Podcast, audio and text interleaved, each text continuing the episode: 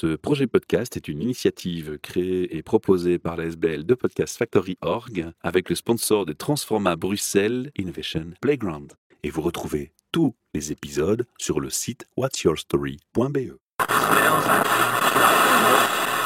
You're listening to the Podcast Factory. Bienvenue pour un nouvel enregistrement de MidoriCast, votre podcast sur les initiatives positives, citoyennes et entrepreneuriales pour l'environnement et la transition. Alors Midori, ça veut dire vert en japonais, cast pour podcast. Et nous sommes dans la rubrique dédicacée à Kaya. Et dans cette rubrique Kaya, aujourd'hui, je reçois Patricia Willock. Bonjour Patricia. Bonjour Michel, comment vas-tu? Très bien. Alors, si je vais aussi bien que ton sourire, je vais commencer avant tout par te demander de te présenter auprès de nos auditeurs rapidement. Qui es-tu? Alors, je m'appelle Patricia Willock, je suis photographe humanitaire et je suis également la fondatrice de la campagne Stop Écocide en Belgique. Pas mal. Photographe déjà, c'est une passion C'est mon métier. Patricia, on va quand même définir c'est quoi un écocide hein, concrètement. Oui, Il y a une définition. bien sûr. mais- Alors, le terme écocide vient du grec oikos, qui signifie la maison, et du latin kaedere, qui signifie tuer. Et donc, c'est vraiment hyper représentatif de ce qui arrive à notre planète, puisque le vivant se meurt à cause des activités de certaines grandes entreprises qui détruisent de manière systématique et massive les, les écosystèmes. C'est sur la grande ampleur que tout se joue. Et donc l'écocide, euh, en gros, c'est quoi? Bah, C'est simplement le fait de détruire la nature à grande échelle.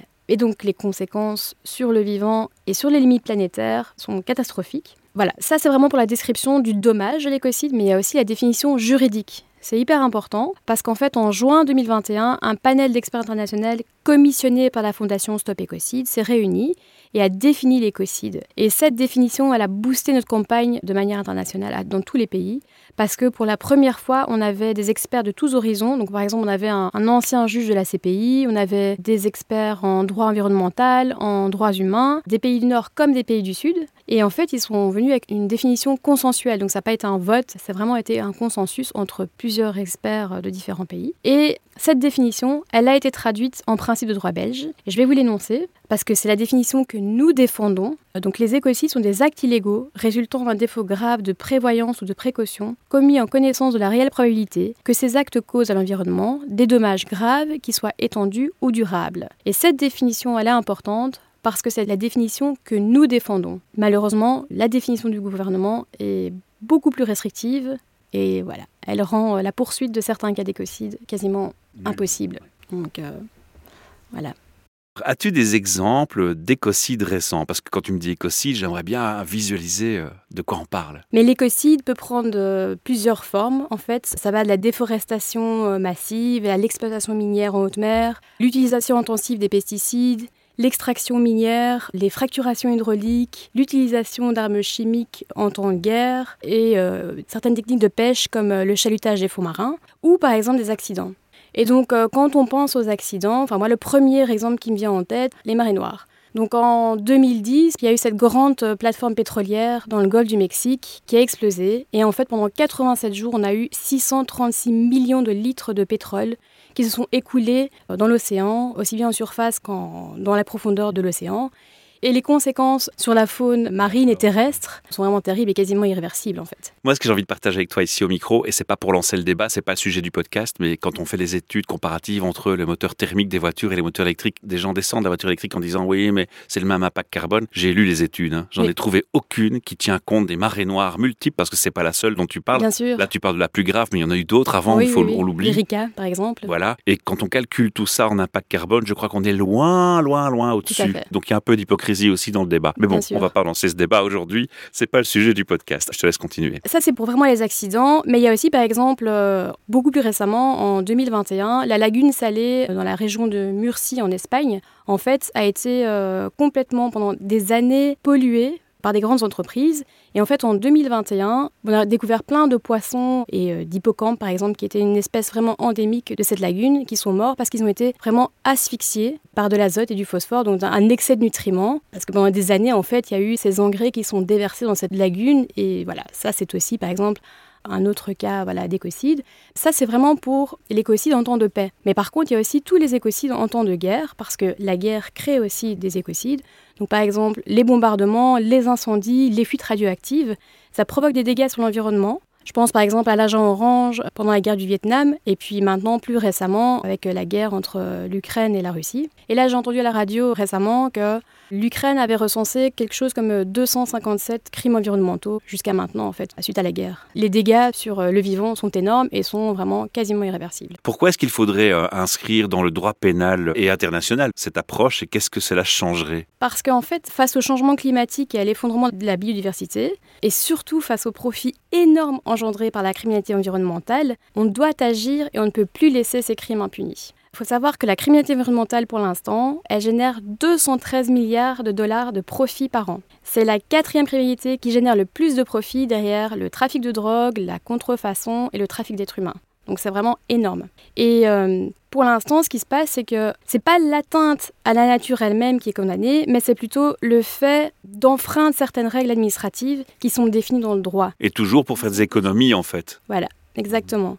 Et donc ça veut dire que si une entreprise pollue l'environnement, mais qu'elle a respecté toutes les règles, elle ne sera pas forcément sanctionnée. Voilà, il y a une anomalie. Et si elle est sanctionnée, eh bien, ça va plutôt relever du droit civil. Donc ça veut dire que, en gros, les entreprises qui commettent des écocides, la pire chose qui puisse leur arriver, c'est qu'elles payent des amendes et elles peuvent se permettre de payer ces amendes, et ces amendes ne soient absolument pas proportionnelles aux dégâts qui sont causés sur l'environnement. Et à leur gain et à leur rentrée, j'imagine. Exactement. Est-ce qu'on parle aussi du monde alimentaire? Parce que moi, je trouve qu'il y a vraiment un gros débat qui manque actuellement, c'est qu'est-ce qu'on nous fait manger? Mais tout à fait. Je veux dire, là maintenant, on vient avec une approche qui est pseudo-écologique à mon sens, de dire on va manger des insectes, c'est plus respectueux pour la planète. Mais moi, je suis un peu choqué que ça fait des années et des années, des générations des générations qu'on jette des insecticides, des pesticides sur les insectes, et on voudrait nous faire croire qu'au niveau du DNA, même de l'insecte, il a pas de changement m'inquiète quand même. Alors, je suis peut-être extrémiste hein, dans mon raisonnement, mais... Non, mais pas du tout. Vous auriez dû être à la conférence de Vanilla Shiva hier soir. On en a beaucoup parlé. Parce qu'il y a une obligation en Europe maintenant. En Europe, oui.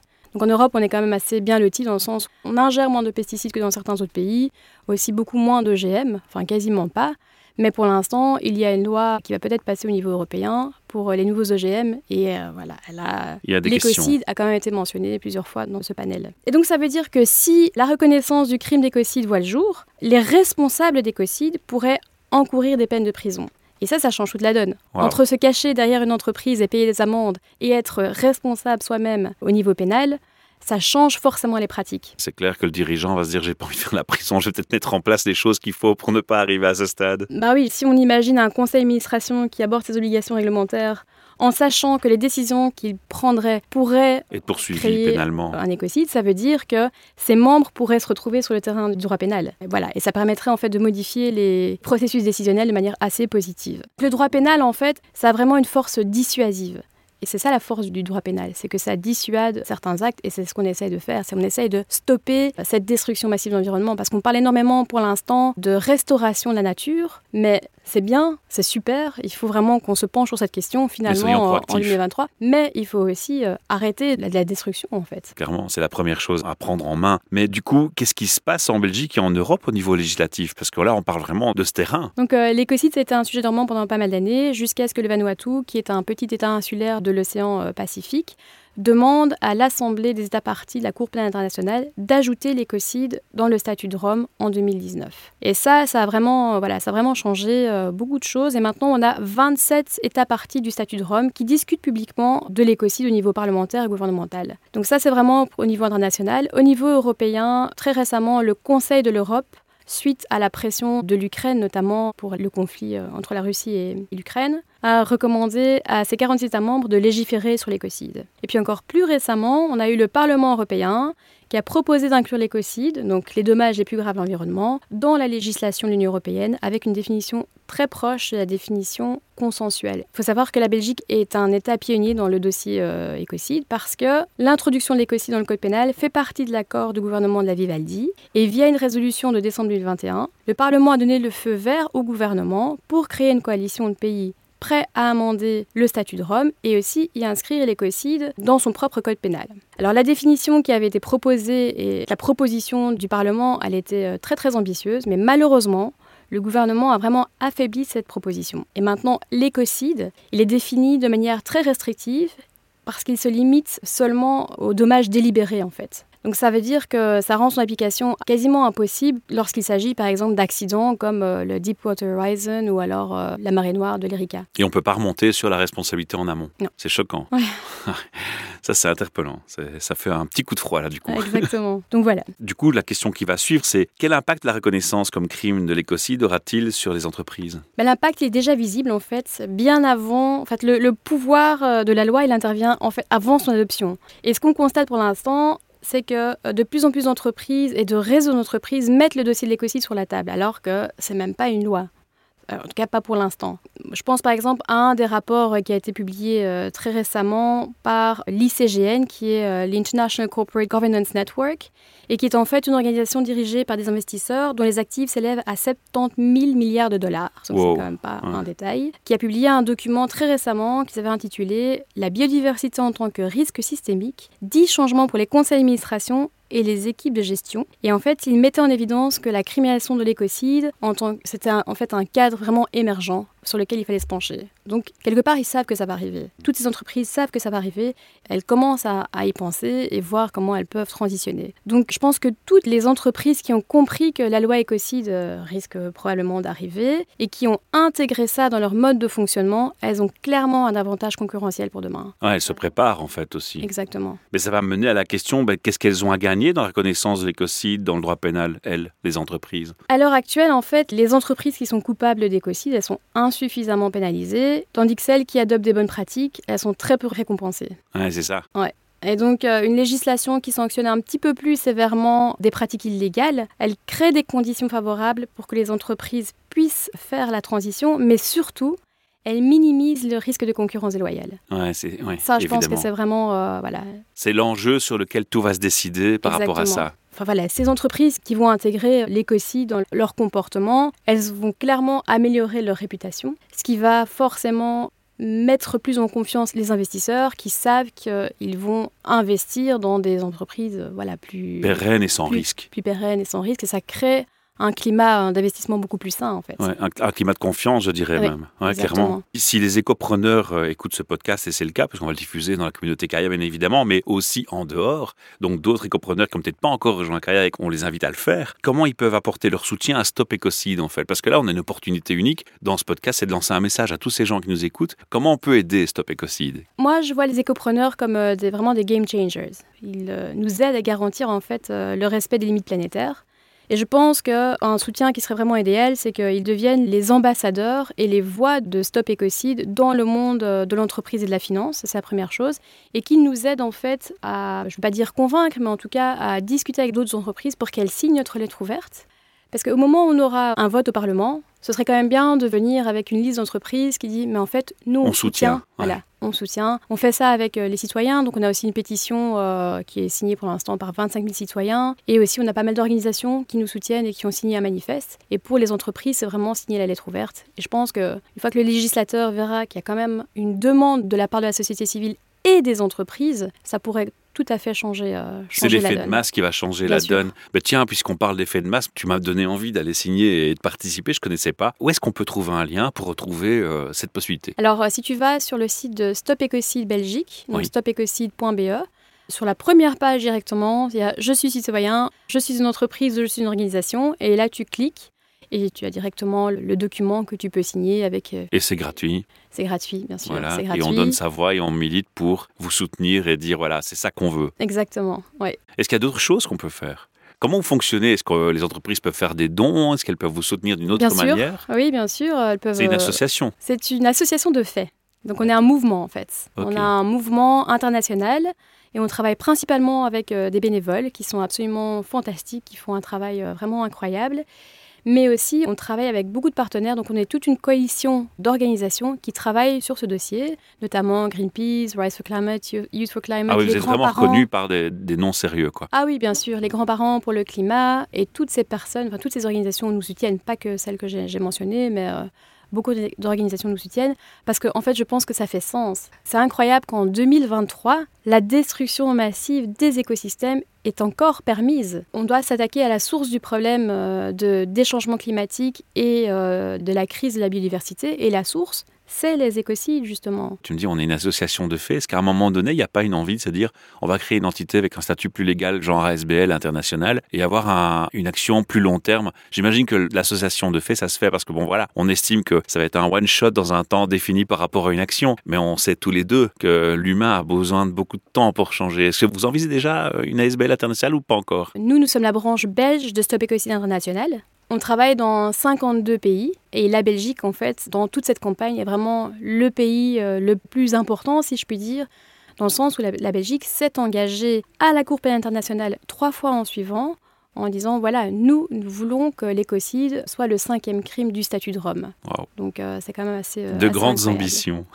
Alors moi, j'aimerais, Patricia, donner aussi un petit coup de pouce de mon côté à Stop Écocide, et pas seulement en proposant ce podcast de collaboration avec Kaya, mais aussi euh, plus directement avec nos auditeurs. Ils peuvent faire une chose très simple, en dehors d'aller sur votre site et de cautionner cette démarche. Ils peuvent aussi faire un comment, un partage, un like de ce podcast pour vous faire connaître au plus grand nombre. Et mieux encore, il y a un petit texte qui accompagne ce podcast, et dans ce texte, il y a un petit lien et les gens peuvent laisser un message vocal. Donc ils peuvent laisser un message vocal pour vous dire bravo, pour vous dire continuez, on vous encourage, on peut le partager. Et si les gens nous disent dans ces messages, voilà, je te risque qu'on utilise ma voix, on pourra même les mettre en commentaire de ce podcast pour faire entendre leur voix, pour vous soutenir. Et s'ils ont une question ou un commentaire autre, ils peuvent aussi le faire dans ces messages vocaux et je vous les transmettrai. Ça, c'est un engagement de clôture. Merci beaucoup. C'est vraiment chouette de pouvoir euh, avoir un podcast participatif. Et euh, voilà, je vous remercie pour euh, cette intervention. Et pour finir, euh, Patricia, je vais aussi me permettre de prendre l'initiative de dire que sur votre site, il y a certainement les annonces de toutes les activités que vous proposez aux citoyens. Et donc, j'invite les auditeurs à aussi aller visiter votre site et rester attentifs à ce site parce qu'on vous annonce toutes les démarches, toutes les actions qui sont en cours. Et ça vaut la peine d'abord de s'informer pour pouvoir mieux agir. À très bientôt. Merci, je te remercie, Michel. J'ai avec moi un écopreneur qui est Mohamed. Mohamed, bonjour et merci de m'avoir rejoint. Est-ce que tu peux nous dire en quelques mots qui es-tu?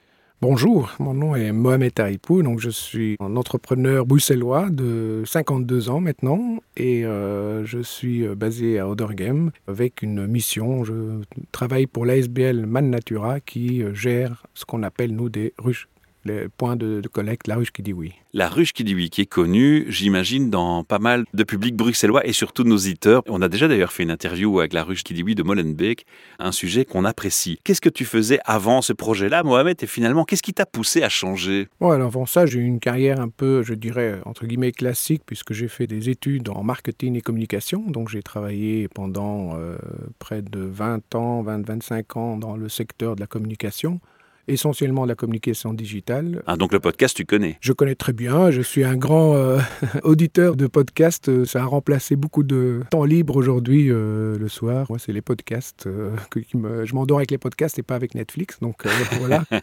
et quand je cours, ou en tout cas, voilà, ça me suit toute la journée. Donc les podcasts, pour moi, c'est très, très intéressant. donc voilà, une carrière qui m'a amené un petit peu à gérer ce qu'on appelle des sites d'information. On a, on a lancé WebCity il y a 25 ans maintenant, début des années 2000, donc les premiers, euh, premiers grands projets euh, web euh, à l'époque. Et nous, on faisait ce qu'on appelait un média local, donc on avait un média sur Bruxelles et on parlait d'actualité culturelle, restaurant, avec un journaliste, on faisait un petit peu la tournée et on informait uniquement, bien sûr, sur le web c'était assez précurseur. Dans Et alors le switch, finalement, il s'est fait comment? Bah, Le switch, en 2013, 2013, 2014, euh, à un moment donné, je pense qu'on arrive aussi à comment dire, la, crise de la quarantaine, c'est peut-être aussi, ça joue aussi là-dedans. alors on a fait le tour de la question, on va dire on a fait le tour et en plus en même temps on se dit tiens j'aimerais bien avoir un impact dans ce que je fais, j'aimerais bien pouvoir euh, avoir, du me sens. dire avoir voilà avoir du sens. On, recherche, on se dit qu'est-ce qu'on fait, est-ce que ça a une utilité de ce qu'on fait tous les jours sur ce qu'on passe euh, une cinquantaine d'heures par semaine, est-ce que euh, quelque part il y a un plus qu'on apporte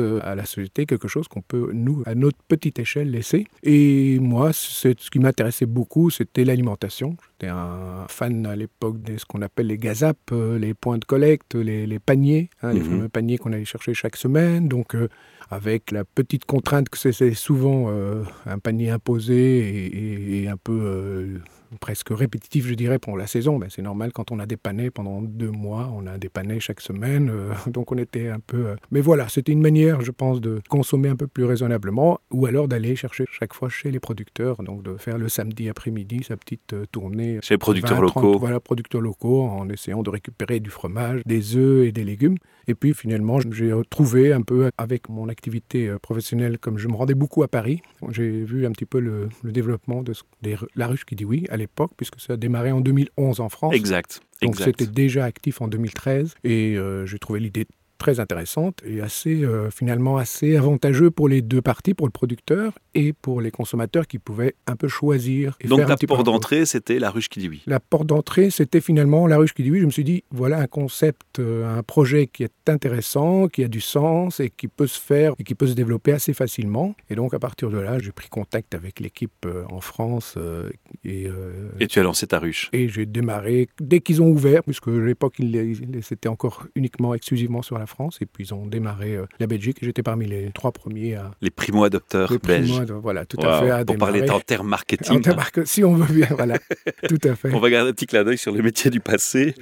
Alors, comment est-ce que tu te sens maintenant comme euh, écopreneur Maintenant qu'on prend la définition du concept écopreneur en tant que tel? Bah, très bien, très bien, parce qu'il y a une satisfaction énorme dans ces projets, en tout cas dans notre projet, mais je pense dans beaucoup d'autres projets euh, qui ont du sens. Et c'est la, la satisfaction finalement de faire quelque chose, de faire bouger des lignes. Je me souviens qu'en 2013, ben, il y avait très très peu d'accès aux magasins bio, à des magasins de producteurs, à du circuit court, c'était quasiment inexistant. Et aujourd'hui, beaucoup moins. Il y a eu un vrai développement entre, en, en 10 ans, à peu près, à presque 10 ans. Maintenant, on va fêter notre euh, dixième anniversaire en fin d'année. Et j'ai entendu que la pandémie a joué un rôle accélérateur à un moment donné aussi. un rôle accélérateur, mais je pondérais en disant que euh, pas comme on l'espérait, c'est-à-dire euh, Sur la long un- terme et la continuité. voilà, sur la long terme énormément.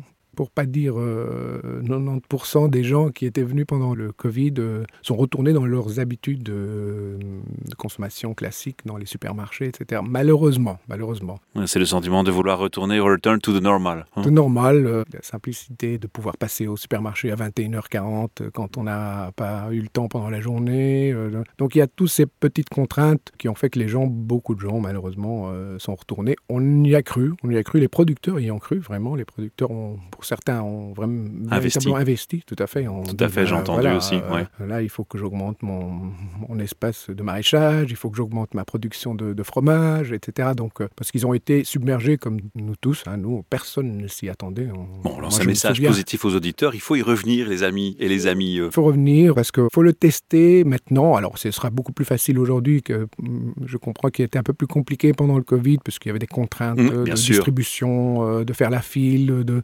il n'y avait pas le contact avec le producteur. Parce que, nous- parce que le concept quand même dans la ruche, c'est de mettre en relation Ah le producteur. Et c'est ça la magie de la ruche qui dit oui. c'est de voir le, le producteur de fromage, euh, le producteur de légumes le samedi ou n'importe quel jour à n'importe quel point et de pouvoir lui, discuter avec lui, demander ses nouvelles, de voir un petit peu est-ce que la météo est bonne pour lui en ce moment, est-ce que sa production sera intéressante. Est-ce que je me trompe si je dis que c'est une des raisons d'être de ton éco-entreprise Ou est-ce qu'il y en a d'autres? C'est la principale. Alors bien sûr, il y a le bien manger. Nous, l'idée, c'est de promouvoir une alimentation durable, donc de dire aux gens, si vous voulez consommer de saison et, si possible, le plus possible local, c'est mieux. C'est beaucoup mieux pour la planète, c'est beaucoup mieux pour votre alimentation, pour votre santé, et c'est mieux aussi pour les producteurs, puisque eux vont continuer à exister, à être là, et on s'en rend compte aujourd'hui que si on n'a pas un écosystème de producteurs, de production locale, ben, un jour, on va être dépendant de ce qui, importe, mais si demain, euh, une guerre euh, encore autre part, on sera bloqué sur certains aliments. Donc le Covid et la guerre en Ukraine nous ont montré encore que c'est nécessaire d'avoir vraiment une production, et